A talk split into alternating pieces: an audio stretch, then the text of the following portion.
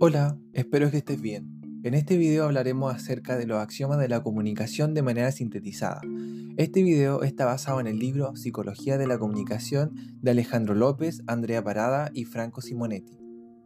El primer axioma trata de la imposibilidad de no comunicar. Este axioma propone que toda conducta humana es comunicación, por ende, no hacer, no decir, no gesticular también constituye formas de comportamiento. Por ende, siempre emitimos mensajes no verbales que son interpretados por otras personas. Por ejemplo, le pides ayuda a un familiar que está delante tuyo y esa persona no te contesta. No obstante, su lenguaje no verbal te transmitirá mensajes. Puede ser que se muestre molesto, triste, ilusionado, etc. El hecho de ver su postura corporal, la expresión de su cara, su mirada, la posición de sus manos, también te brindará mucha información, aunque no responda con palabras.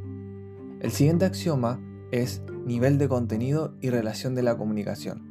Todos los mensajes contienen contenido, pero la definición de contenido puede variar según el remitente y el destinatario del mensaje. El contenido del mensaje depende de la relación entre el remitente y el destinatario. Eso quiere decir que el lenguaje no solo transmite ideas, sino que también es un recurso que apoya o facilita una determinada forma de pensar. En este axioma es posible describir diferentes niveles, los cuales son el nivel denotativo simple, el nivel aspecto referencial, nivel metacomunicativo y nivel meta-metacomunicativo.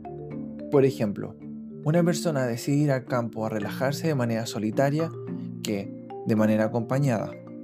Un amigo de esa persona puede pensar que esa persona dice la verdad, pero otra persona puede entender el mensaje de una manera muy diferente. Luego, el siguiente axioma es la comunicación digital que hace referencia a lo verbal, y analógica, que hace referencia a lo no verbal.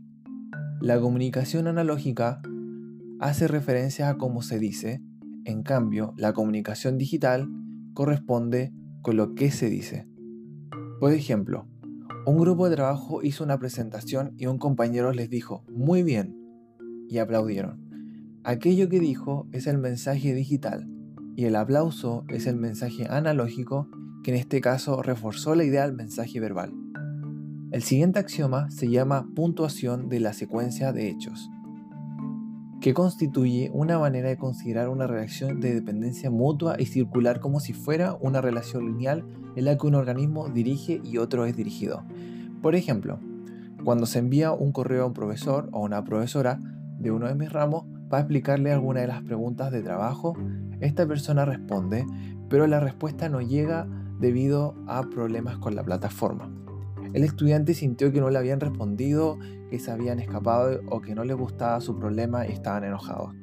Y se fue de la situación. El sufrimiento tranquilo puede durar para siempre, incluso si se decide averiguar qué sucedió, porque en este caso es un evento externo que a veces impide la línea de acción. El siguiente axioma se llama interacción simétrica y complementaria. La relación simétrica es aquella que sus integrantes intercambian el mismo tipo de comportamiento.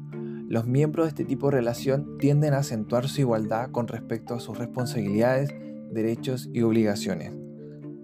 Luego viene la relación complementaria, que es aquella cuando dos personas intercambian diferentes tipos de comportamiento y uno de los miembros se halla en, en una posición superior y otra en una posición inferior.